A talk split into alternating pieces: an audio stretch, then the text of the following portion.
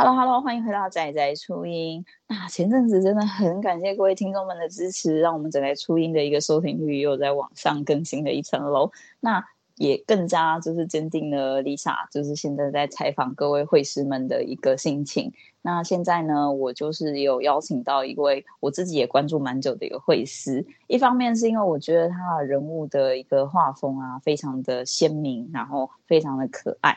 再来就是我觉得他的一些。我自己很喜欢的一些配置啊，以及它的一些摆饰，就是一些配件什么的，也都是让人觉得说是会眼睛为之一亮的一个会师。所以我今天特别邀请他来到节目上，先来帮我跟各位听众们做个自我介绍吧。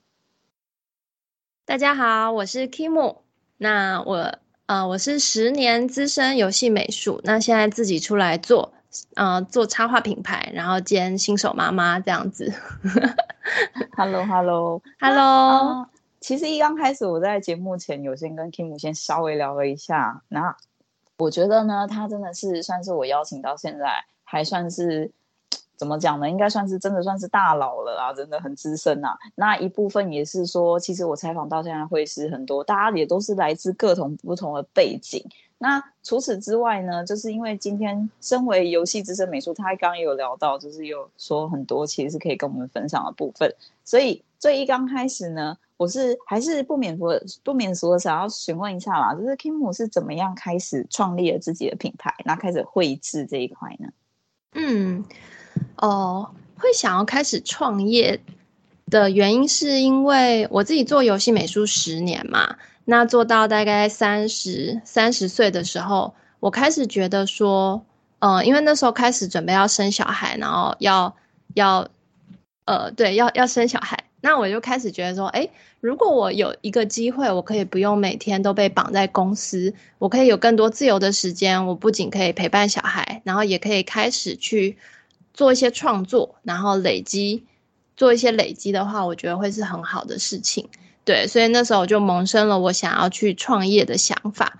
那当然，后来在创业的过程中，我有试过很多很多的方法，然后到现在，啊、呃，我算是全职在做自媒体，然后跟绘画线上教学的部分。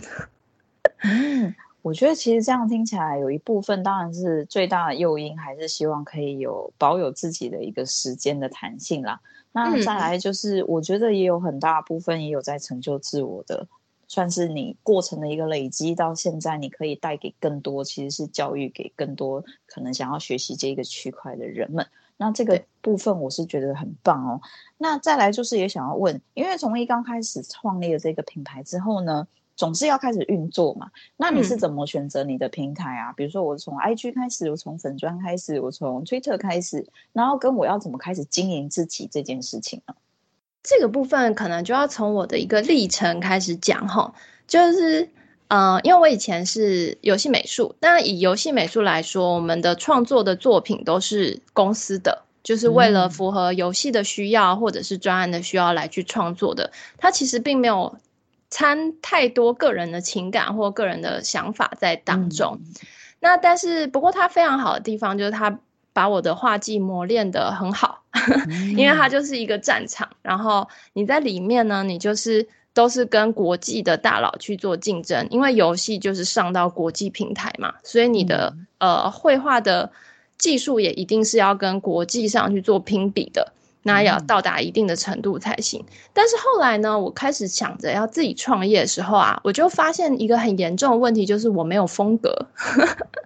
对，就是说，因为我的风格完全是按照需求，只要你给我需求，对，我就可以给你你要的图。但是我好像没有一个属于我自己的创作理念、创作想法，或者是创作的呃风格。对，那那个时候我其实烦恼了很久。那后来小孩小朋友出生了之后呢，我就毅然决然，我觉得我还是想要离职。那当初一开始想的是，我先靠接案为生。对，那嗯嗯、呃，那以接案为生来说的话，其实案源非常的重要。那我就发现说，案源极其的不稳定。那个时候，啊、是 就是说，因为我不是很擅长去行销自己，我发现，对，嗯、因为那时候我就发现说。哦，我不是很擅长行销自己，所以我不知道如何推广自己，然后让案源来找我。嗯、那那时候我也没有非常想要再接游戏美术的案子啦，所以那个时候比较多是从试演会开始这样子。对，但是我后来发现说，哦，这样子好像养不活我自己。嗯、那中间呢，我也有尝试要制作一些周边商品去贩卖，嗯，就是用一些我以前画的图去贩卖这样子。但是后来我发现说，要去贩售，就是要制作周边商品去贩售，要考量的事情太多了，包括成本，嗯、就是你制作商品需要成本。然后呢，你量越大，成本才能压低，你的售价才能够更便宜。可是量大，你就会有囤货的问题，嗯、然后跟卖不完的问题。嗯、然后接着呢，你要上架去卖，然后要打广告，要宣传，然后要客服，然后要包装，要物流，然后去摆摊也要有摆摊费。那我觉得这些所有东西加起来呢，真的非常不适合我一个新手妈妈。就是，嗯、对，就是说，以新手妈妈要带小孩子的时间来说的话，这件事情没有非常适合我做。嗯，那我就在思考说，我还有没有机会做更 CP 值更高的方式？不然的话，我还真的不如回去工作这样子。嗯，对。然后，呃，后来我是真的有一阵子，我就先回职场去工作了，就继续做游戏美术这样子。嗯、那到，嗯、呃，然后后来大概。回去工作两年的时间，我在这两年的时间里面学习了很多网络创业的方法，嗯，然后呢，也也尝试过了一些，然后最终呢，我就是找到了目前我现在在用的这样的方式，就是做教学，然后就经营经营自媒体，然后做主要的收入来源是做教学。那去年开始做，然后就是整体的成效还不错。那做到今年七月的时候，就从上班族，然后转职成为全职的这自媒体人加绘画老师这样子。嗯，对啊，哦，所以其实这样听起来，我觉得有一也不能说误打误撞，可是算是说原本有一个预期的目标，只是有点跟自己预期的目标又长得不太 一样。嗯，有些事情变成是你要去尝试以后，你才会发现说啊，可能有些适合自己，有些是不适合自己。就像我觉得。妈妈当然是说必须要考虑到小孩子的陪伴的关系，然后再加上说可能假日啊，真的是没有办法空出这个时间，又要去摆摊，嗯、那又要去设计更多的商品，那这些商品可能还有囤货的这些问题存在，那到最后发现说，嗯、哦，其实有这样子更好的方式，更加的合适自己的需要，加上说可以。其实我个人是觉得更加可以发挥你的专才，因为其实你本身是游戏美术出身的这一个区块来说，嗯、应该是有很多其实是你可以去教导给大家，或是可以传递给大家的一些技巧。嗯，再来就是也想要询问一下，其实这样听起来就是说，我觉得这中间其实可以听到很多你自己。比较辛苦的地方，也有自己觉得就是慢慢的找到成就的地方。所以呢，这边的话，我们先从一个点切入，就是嗯、呃，你开始经营自媒体的这个区块，你是怎么样开始发现说哦，这件事情，呃，我要怎么样开始去做？因为我觉得其实自媒体这件事情，大家可能都会有这个想象，或者是会看别人是怎么去做的。嗯、可是最难的应该就是说自己要怎么去设身处地的去做到这件事情，又能够做得很好。这件事情是蛮难的。所以，像这个区块，你有没有什么可以分享给各位听众的呢？后来我是如何去定下我的风格，跟我要做的事情啊？就是我发现，我以前非常的喜欢送画给别人，就是我在当游戏美术送画，送画。我在当游戏美术的时候，其实。画不赚钱的图，我是最开心的，就是哦，就是我大部分的创作，大部分的作品是为了赚钱，所以为了公司而服务。嗯、但是在私底下，我很喜欢画画送给别人。嗯，那包括就是从二零零五年嘛，二零一五年开始，二零一四年开始，我就开始为身边的人画四言会，然后送给他们。嗯、对，然后后来，后来我没有想到这个东西渐渐的成为了我的风格。就是说，我的试演会也是经过了三次的大改版吧，就是风格上的调整。但后来，呃，没有想到，就是蛮多人喜欢这个方向的，对，然后他才，我才兴起了一个念头，是觉得说，哦，他有机会成为我的风格，这样子。那，呃，所以，那为什么做教学呢？就是因为我觉得我很擅长各种不同的画法跟风格。嗯、那这个的话呢，就是我认为这个部分做教学，它会是一个优势，就是说或许没有风格是我的劣势，但它如果转变成教学了，它就会是我的优势。那再加上我以前在公司常，嗯、呃，会帮大家做教育训练，就是会呃帮助公司的美术去做一些分享，然后去帮助大家能够在绘画上更精进。对，然后所以就有一些这种比较有逻辑的教学系统吧。嗯、虽然以前是培养专业的啦，然后现在的话就是要调整成是，哎，给新手刚入门的小伙伴的教学方法这样子。嗯、但是它其实很多逻辑是大同小异的。哦、对，所以后来呢，我就想说，哎，那不然我就先用我的四言会，再加上教学，然后来去开始做我这个品牌。是。对，那就回回到你刚刚那个问题嘛，如何开始做自媒体？其实我跟很多人的初衷不太一样。我的初衷非常明显，我就是奔着变现去的，就是、嗯、是 我就是要创业，我并没有说要呃，只是需要更多人来帮我按赞，或者是只是把粉砖经营起来就很开心了。嗯、没有，我那时候目标非常明确，就是我要在短时间之内，我可以去呃。我可以去有获利，嗯，我可以去有收获，所以对我当时来说，最重要的就是我的定位跟我的商业模式，嗯，那定位就是我刚刚所讲的，我后来就把自己定位在教学，线上教学，因为我研究很多网络赚钱的方法，其实你要你的商业模式呢，最基本的，要么卖商品，要么卖服务，嗯，要么卖知识，嗯，那商品我之前试过了，文创商品。其实文创商品的话，它需要花很多的时间去累积，然后你慢慢的可以赚到钱，嗯、而且它非常的辛苦，它有很多工要做，它就是刚刚提到的那些内容。那第二个卖服务，就是我刚刚说的接案。那接案的部分的话，嗯、第一个是你要有办法有稳定的案源，然后呢，你而且重点是接案的话，你大多时间你还是被绑在帮别人画画，你只是老板从同一个人变成不同的人，嗯、没错。对，那你上班你还可以有加班费，你今天没画完，你还可以明天继续画。但接案不同，接案就是你跟他压好的时间，你就是要在那个时间内画完。不管你是熬夜画，不管你有没有加班画，不管你中间遇到任何的问题，你都还是你花了多少时间去做这件事情，你都还是支领你刚刚开始谈好的价格。对，那我自己因为我的终极目标是我希望能够有更多的时间。所以呢，我需要去杠杆我的每一份付出，我不能让我的一份时间只赚一份钱。嗯、我希望我的一份时间呢，可以带来呃复利效益。嗯，没错。所以最后呢，我尝试了贩售知识，嗯、对，贩售我常年来的绘画经验，跟我对、嗯、我一个专业美术的知识与经验这样子。嗯，对。那所以后来我的定位，我就在说，我要贩售我的绘画知识。嗯，那这是一开始我选择定位，对，所以大家如果 如果想要选定位的话，其实就是首先你要先思考你自己要做什么，你要贩售的是什么，嗯、对，然后从那边再往下去延伸你的风格或者是你的呃你要做的事情。嗯，那如果说一刚开始初步的确是有这样子的想法的时候，那他们可以怎么去？比如说是要找一些平台做合作吗？像一些可能像网络课程的这种平台，像是这样的方式。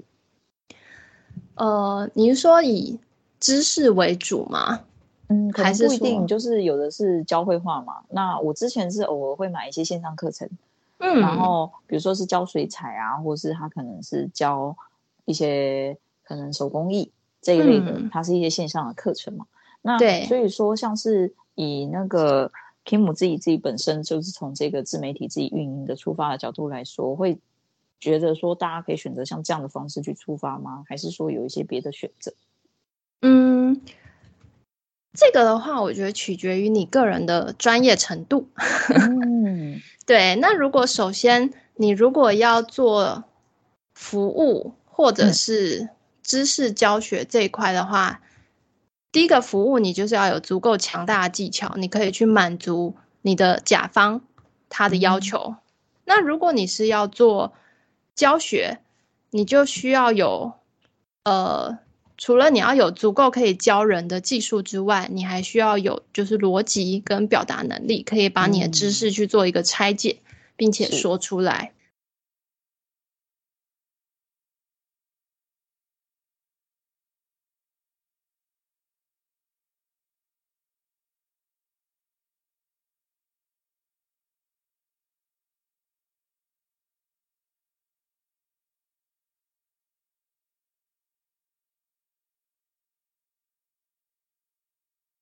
OK，要怎么开始呢？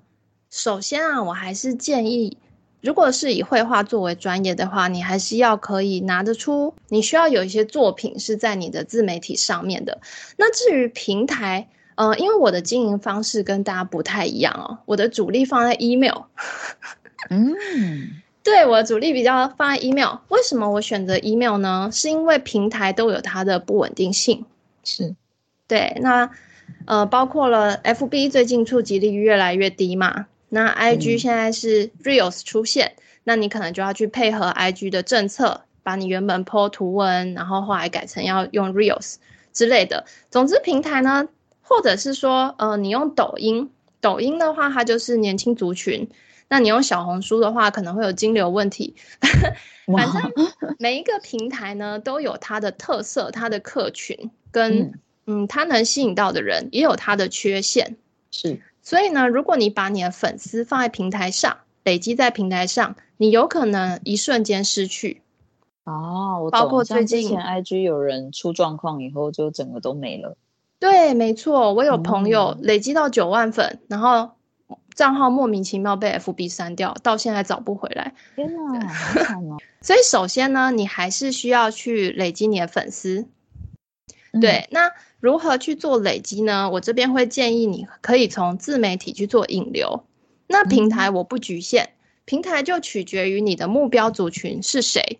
例如说，FB 可能都是呃二十五岁以上，甚至三十岁以上的人，那他们通常比较有消费力。嗯，那 IG 的话，可能就集中在二十到四十。嗯，那抖音可能抖音跟小红书可能就更年轻。是，那就是取决那呃，看 YouTube 的人，他可能很多是喜欢看长片，然后会需要比较专业的教学，嗯、所以你可以根据平台的不同去选择你要在哪边做曝曝光。嗯，对。那我个人的话，目前主力经营 IG，嗯，但是呢，IG 的粉丝并不是我经营的重点，嗯、就是说我并没有在追求粉丝的量，嗯，我追求的是。精准的粉丝以及粉丝跟我之间的关系，嗯，什么意思呢？嗯、呃，就是说，像我现在我的 IG 其实看起来粉丝量不多，就对我来说啦，自媒体重点是一个引流，引流跟曝光，我会在这个上面呢吸引更多人看到我。那接着呢，我会搜集，我会期待去得到我的粉丝们的 email 的名单。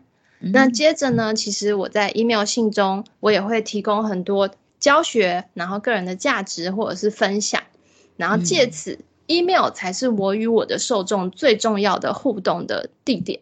嗯，那现在很流行讲铁粉行销嘛，就是说，其实泛粉。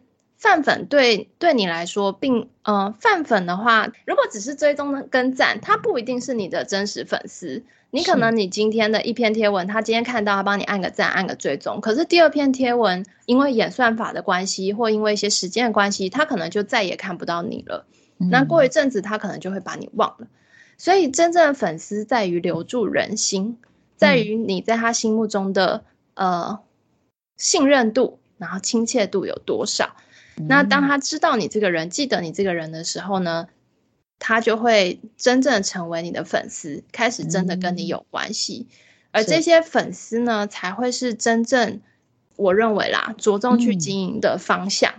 没错，嗯，所以我一开始我在我是怎么做的呢？其实我就是先。哦，我们这叫名单磁铁，就是说我先把我先做出一套我的笔刷，我自己特调，然后我自己常用的笔刷，然后我把它免费的分享给大家。嗯，那借此呢，就是大家需要去填写 email，然后呢来领取我这个笔刷。那我这边我就得到了我的粉丝的真实的 email，他们的联络方式。嗯、那接着呢，我就是每周我会寄信，寄很多呃小知识、小诀窍，或者是我的个人的分享，甚至更多的笔刷、更多的样本、更多的模板，这样子。嗯、我的信的内容很丰富哦，欢迎大家来订阅。这样子，对，很多小伙伴很喜欢收我的信。对啊，然后借此呢，我我也会在信里面呢问大家一些问题。那就会有很多人回信给我，然后甚至有些人会跟我分享他的近况，分享他的作品。那在这样子与粉丝互动的过程当中呢，我们彼此的信任感就越来越高，然后越来越建立。嗯、而 email 信的好处就是它不太会受到演算法的影响。是，虽然它有机会掉入促销信件，但是整体来说的触及率还是比自媒体平台高很多。嗯，也不会随意的被改掉。就是说，你不需要一直去追逐这个自媒体上的演算法。是。那同时呢，你可以更精准的去针对这些追踪你的粉丝、订阅你的粉丝，去提供他们所需要的内容。而在自媒体上，你可能是要提供大众所需要的内容。没错。那在对在 email 上，你可以更精准的去服务，然后给你的粉丝更独特，然后他们更需要的内容。嗯。对，所以，嗯、呃，我做自媒体，首先是做引流，然后真正的互动与信任培养的关系呢，我会放在 email 当中。嗯嗯，了解。其实这样听起来，的确是你在这个部分先下了很多不同的一个算是累积的一个知识，那将这一些把它融合成一个最适合你自己的方式。那在这个部分的经营，对你来说，你可以用一个良好的互动与各位需要他们，他们总是会有一些他们的需求在嘛，因为他比如说他想要领取这个笔刷。或者是他每一周很期待你的信件，嗯、就是因为里面可能他可以得到一些他自己本身所想要得到的。那这个部分，Kim 本身也用这样的方式可以去满足到这一些算是受众们。那这就是变成是你的一个，嗯、算是我觉得是很适合你的方式跟你的一个武器。像是这个区块，你开始出发以后，我觉得这已经是一个很好的开始。所以。之后就是，比如说像其实有提到的一个课程的部分，就会变成说是也可以透过这样的方式再去让大家知道说，哦，你有开始在进行一个课程的部分嘛？像课程的内容什么的，有办法跟我们就是听众们做个介绍吗？呃，首先是我我没有跟平台去做合作啦，因为当时我的思考是说，我希望能够自己把这一套行销模程流程学起来，然后我希望能够自己拥有我的粉丝名单。是对，那当然跟平台合作做线上课程，还有自己做，一定是不一样的，它有不同的优缺点。嗯、对，那如果大家有有兴趣之后，可以详细的再分享这样子。但反正我那时候先选择了自己做。呃，我做的课程呢，就是首先先从我的四言会的风格开始，因为我那个时候就想说，我要先来做一门小课，然后做试水温这样子。嗯那我想过很多，最后我觉得，哎，我那个四言会的头像的风格蛮多人喜欢的，嗯、所以那时候我就在 email 里面，我就问大家，我就说，哎，如果我想要开一个这个风格的头像课，有没有人有兴趣想要学？嗯，对。然后后来就有一些小伙伴，大概二十几个有回信哦，就说，哦，我有兴趣，我想要学。那我就觉得，哎、嗯，可以哦。如果只有十个人买课，我也开课，这样，嗯、就是那个时候就这样想。所以呢，我就想，我就发了一封预售信。我那时候就很快，课、嗯、程其实也还没有开始做，但我就大概列了一下我的课纲，跟我我我要完成的范例，我画了一张范例这样子，然后列了一个课纲，然后就做了销售页。然后我就发信给大家，就说，哎，我想要开这个课，然后现在预购，然后预购就给你半价优惠，这样子就是非常的便宜。嗯对，然后就是欢迎小伙伴先嗯、呃、来购买，嗯，结果没有想到后来第一周就有九十几个人买课，嗯，然后那时候给我一个很大的信心的鼓舞，我就忽然发现说，哦，原来我的东西是有价值的，就是大家是会想要学的，嗯、然后那时候就给了我很大的动力，我就决定我要好好把这门课给做好，对，嗯、然后后来我就一边在授课的期间，然后我就一边在做课。对，那这门课主要就是针对第一个新手使用 Procreate，你可以如何用，然后它有什么功能的介绍。那第二个呢，就是关于笔刷，你可以如何去使用我提供给你的笔刷来画出我这种风格。因为其实笔刷对风格的影响还是有的，嗯、特殊的笔刷能画出特殊的风格。嗯、那第三个呢，就是我会教你基本的人脸的结构、头的结构、五官的比例要怎么去画。嗯、那第四个就是我会实际带你去做一个范例。那那时候是基础版是女生头像，嗯、那现在已经有扩充版，有男生头像跟猫咪头像。嗯、那同时也有教一些宠物头像的画法。嗯，那其实很多小伙伴都回馈我说，诶，一开始原本以为只是一般的线上课程，以为只是一般照着画头像课，没有想到上完之后呢，他们发现这是一个绘画理论课，嗯、就是说这堂课帮助他们用不同的角度来观察参考图。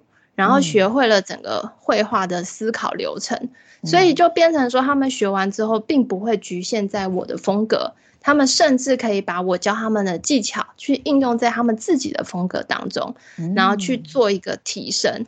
像我有一个学员，他就写信给我，他就说我的技巧他只用了一两个，他的图就突然大幅的品质增加，然后，嗯、然后让很多人按赞。对，然后还有很多家人都夸他进步了，然后我就、嗯、我还很很好奇，我还写信问他，就说：“请问你是用了什么技巧？”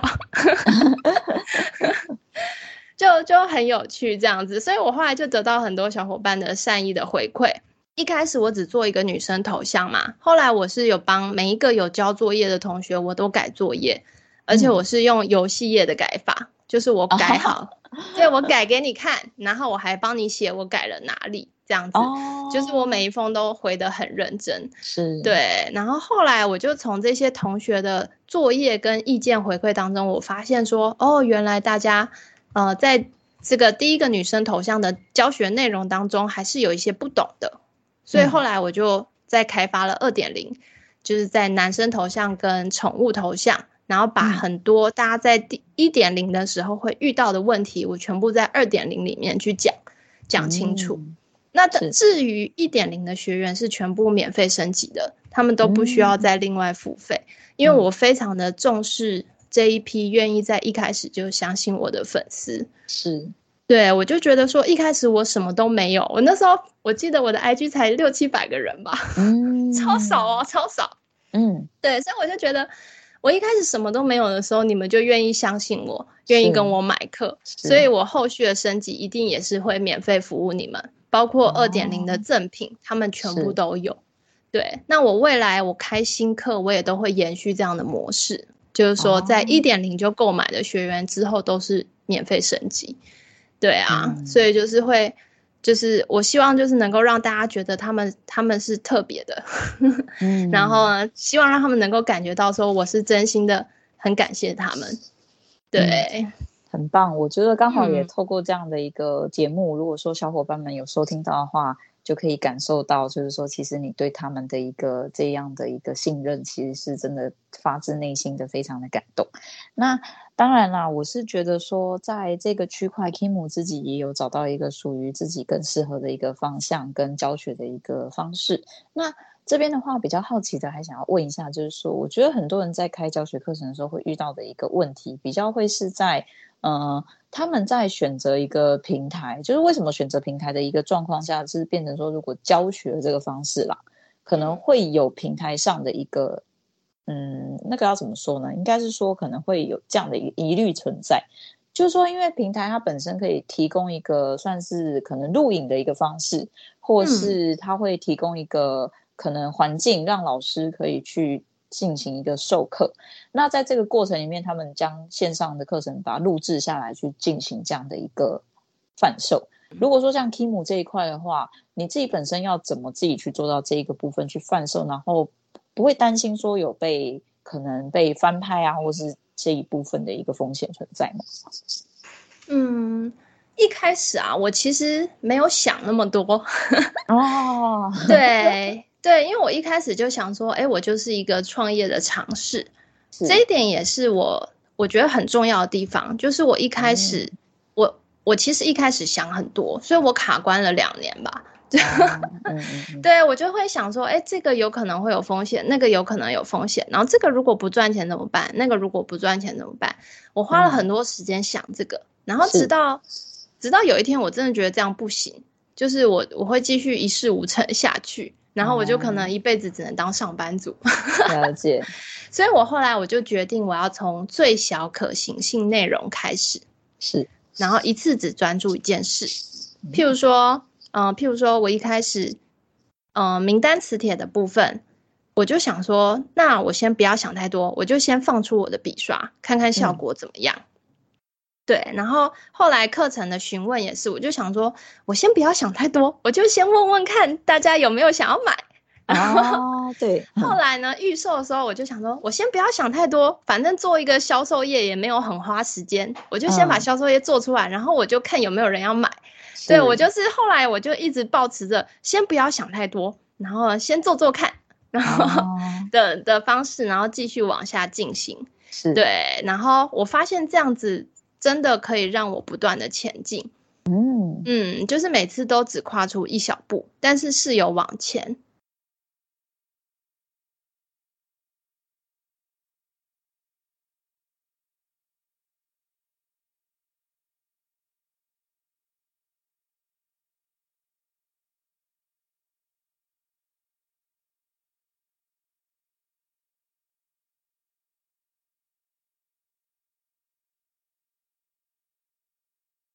然后，因为也只有一小步，所以修正起来很容易。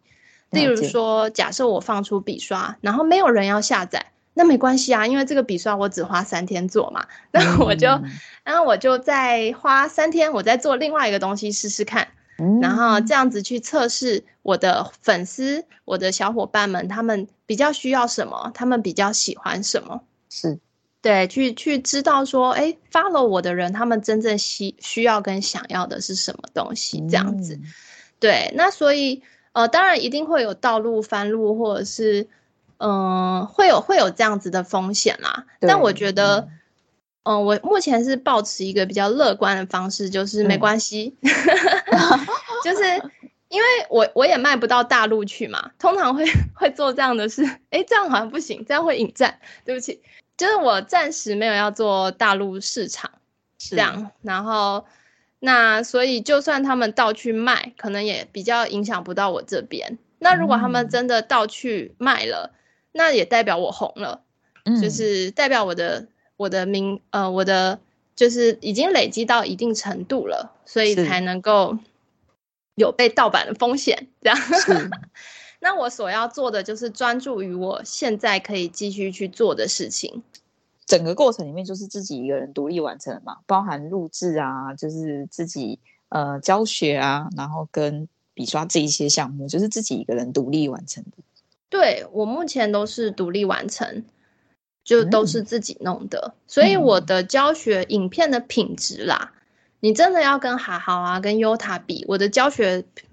的品质，或者是我的 YouTube 影片的品质，的确是没有那么好。嗯，也是有学员会写信，就告诉我说：“老师，你的那个嗯、呃、麦克风啊，收音可以再更好一点啊，什么？”哦，是是是，对对对，但是呃，但是我就想说，没关系，我就是开放抖内，哎，对对，为学员更新设备就靠学员的抖内。对，没错，我就想说，没关系，我先弄。弄完之后，我就我在优化，所以我后来就是，哎、我收到了大家有这样的建议，我就去买了麦克风嘛。哦，对，而且你也才知道到底哪里就是不太够嘛。对对对对对对 对对，因为我也很怕一开始就投资，可是投资了错误的设备。或者是、哦、对对，就是必要这样子。对对对，就会花、花智商税嘛。那我就是先用现有的东西，我先弄一次，然后我先大概知道说，哦，这样会产生什么样的效果啊？懂懂懂，嗯，对，然后我再继续优化，像我现在有比较优化我的声音了，嗯、那我也知道我的灯光要怎么打了，啊、或者是我要再选择在什么时候去录我的影片的效果是比较好的。嗯、那像剪辑的部分，我也有悟出了一套比较属于自己的 SOP。哦，你也自己剪吗？对啊，我也 以后可能会找剪辑师啦。对，以后可能会找。我只是想说，初期还因为初期也还没赚到什么钱嘛，所以就都先自己用。然后自己去了解，未来也才能够去跟剪辑师沟通。但我说真的，其实我听到你这样子整个流程这样下来的时候，我自己真的也会很想要买一套支持一下。我觉得你太厉害，你怎么有办法全部都自己来？因为。其实我觉得很多我自己采访到现在很多会师也都是一个会觉得什么都要自己来，其实这件事情真的是会很辛苦。就是大家其实会分享的，当然说他们跟你的方向可能不太一样啊。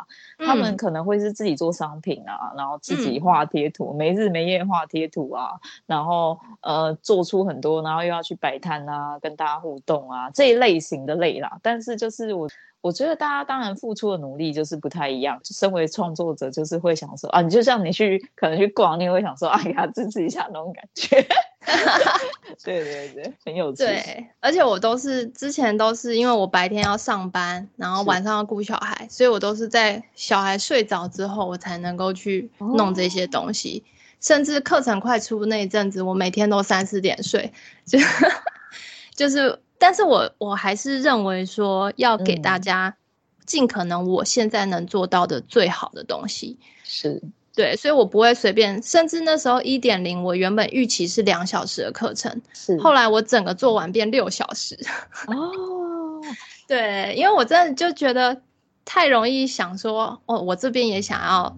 教也想要讲的更仔细，然后我还想要附模板，哦、我还想要附懒人包，然后我还想要附什么？嗯、就是只要大家容易不会的东西，我就很想要都很仔细的放在里面。嗯、对，哎，那这边也想要问一下 Kim，就是说你自己，就是说。在分配时间上，因为我觉得这个也是算是我比较会接收到比较多读者的问题，就是他可能会对于这个部分在时间的分配，因为有的可能是学生，那有的是上班族，因为其实真的我目前的。呃，经验来说是很少人真的能够全职去做这件事，所以他们如果要兼顾这些其他的哩哩扣扣的事情的时候呢，他们在时间的分配上其实是对他们来说会是一个比较困扰的地方。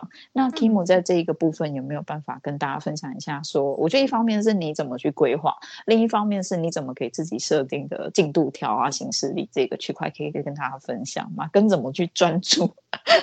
我觉得这可能是很多人会有的问题，可能。我我当然我有遇到真的很厉害，他可以一边画一边看 Netflix。我想说你怎么办得到？太强了吧！对，真的。时间分配其实好像也蛮多人问我的。嗯，对。我自己觉得啦，第一件事情是你的优先次序要做好。嗯，就是说哪一件事情最重要，要先做的，嗯、然后哪一些事情可以删掉的。但这其实很难，因为我自己也常常把自己的行程排得太满，然后我就常常什么都想做，然后就把自己搞得超焦虑，然后我就会在那边哭，然后，然后那个时候呢，我老公就会过来说：“你又需要三行事历了，对不对？”然后，所以我的方法是我就会把我的我的，你可以请朋友或者是请你身边的人，我就会把我的 schedule 拿给我老公看，然后他就会说：“哦，这个接案推掉。”然后这个什么，你找外包帮你完成。然后这个什么，就是他会帮我看说，哪一些是最不需要做的，跟我的长远目标最没有关系的，他就会觉得能外包就外包，然后能推掉就推掉。因为他认为，应该说我们认为，保守我们自己的心情，就是你要在一个轻松而且比较不焦虑的状况下去做事，才会更有效率。嗯，对，所以呢，我常常定期的会去，呃，看我的行行事历跟代办事项，然后我会一直不断的去思考，说哪一些跟我未来不是最重要的事情，我就会先删掉。嗯，对，哪一些，譬如，嗯、呃，对，哪一些不是我优先的，像我现在我还是会接一些案子，帮朋友画，但是如果真的到我要开课，或者是我真的有一些特特殊的活动要做的时候，那个月我就不接，或者是我就。跟他们推掉，或者是跟他们改时间。对，那以目标来说的话，就是以小目标去做累积。嗯，对对对，就是，但这个大家应该也是蛮常蛮常听到的啦。就是说，我们把事情拆解成小小的，譬如说我今天就是要完成收集资料。嗯、啊，我知道，子弹笔记这件事情对我们来说帮助很大。哦，子弹笔记，嗯，对，我们有用。呃，我有用子弹笔记法。所以你尝试过后，你觉得这个效果是对你而言是比较有效的？对，因为我可以很清楚知道我每天要做什么，然后有完成哪些跟没有完成哪些。是，当你每天会去审视你今天达有没有达到进度的话，你会比较安心。啊、那同时，嗯、对对对，那同时我一天也最多只给自己三条任务。哦，嗯，就是只给自己三条。那当然，如果你是在上班，或者是你有你真的是全职，呃，有平常是没有办法太多时间去做这个的，你可以一天给自己一条任务就好。是，对，然后我就每一天晚上我就可以去看我今天是否有完成到这个部分。嗯嗯，对，所以子弹笔记法非常的帮助我。对啊，了解。嗯，好，那这边的话，呃，就是说，因为节目其实也慢慢要接近尾声了，那其实还有蛮多还蛮想要问的，但没关系，因为时间的分配上，所以我们可以保留到之后，明年有机会我们再来找 Kim 再来问问看，就是可能之后的一些心得。那在那之前，最后就是希望 Kim 可以帮忙先做个总结，就是说。呃，第一个是你可以给一些新兴的创作者们的一些建议，比如说他还在想说，我到底能做什么啊？我该做什么？我要不要做啊？就是这种可能思绪还比较杂乱的这些创作者们，你可以给他个什么样的一个建议？那再来就是，呃，对于像这样的一个采访节目，对你来说是一个怎么样的感觉？好，这边谢谢蓉妹的访谈哦。就是我，我也是第一次参加这种 podcast，然后说实在，我前面很紧张，所以我前面一直在吃螺丝。嗯、那我觉得龙妹整整体的带领啊，跟整体的那个聊天，都让我觉得非常的舒服，然后也可以让我讲出我很多很像朋友一样，然后讲出很多内容这样子。嗯，对，那第一次被访谈的感觉，我觉得很好。嗯，太棒了。对，很很棒。那希望所有的听众也会觉得很棒。是。那接着呢，给新兴创作者的建议啊，呃，首先呢，第一个是蛮多小伙伴都会搞不清楚风格跟定位的差别。嗯。那这边的话，我想跟大家提一下，所谓的风格呢，其实它没有办法在一开始就决定好的，甚至很多大神到现在他们的风格都在变。因为它取决了于取决于你的生命生命的历程，你学画的过程，你的个性，你的表达方式，所以这件事情需要长期的累积才会形成你的风格。但是定位不同，你可以一开始就先想好你的定位。嗯定位，呃，定位呢，其实在于说，第一个，你，呃，你要贩售什么产品、服务还是知识？第二个，你要服务的对象是谁？例如说，你要卖的是产品，那你呃，你的对象可能就是普罗大众。那你可以再更进一步的去思考，譬如说，你卖的是同人产品，那你呃，你的对象可能就是喜欢看同人的人，甚至可以细到喜欢看某一部同人，喜欢看 BL 同人，喜欢看什么什么同人的人。对对对，嗯，对。那如果你贩售的是服务，那你可能对象就是案主。那你要去思考的就是案主他们需要的是什么，然后他们会去哪里找他们想要呃合作的对象。是，那你如果贩售的是知识，那你的对象可能就是想要学习某一门技术、某一个经验或某一个某一个呃能力的人。嗯，所以这是定位，就是说你可以一开始先决定好你的定位，甚至我觉得连赖贴图都有定位。你说臭拽猫跟嘎波他们的呃方向，甚至跟卡纳赫拉还有呃呃角落生物，他们所面对的族群就不一样。没错，对。那像有专门画给贴孕妇用的贴图，专门画给慢慢呃有有有，然后有专门画给妈妈用的贴图，专门画给上班族用的贴图，然后专门画给讲干话用的贴图。啊，是是。对，所以你的贴图也可以有目标族群跟定位，没错。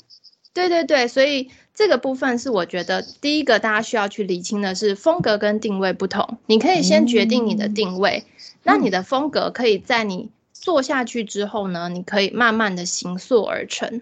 没错。那第二个呢，我会觉得大家先不要想太多。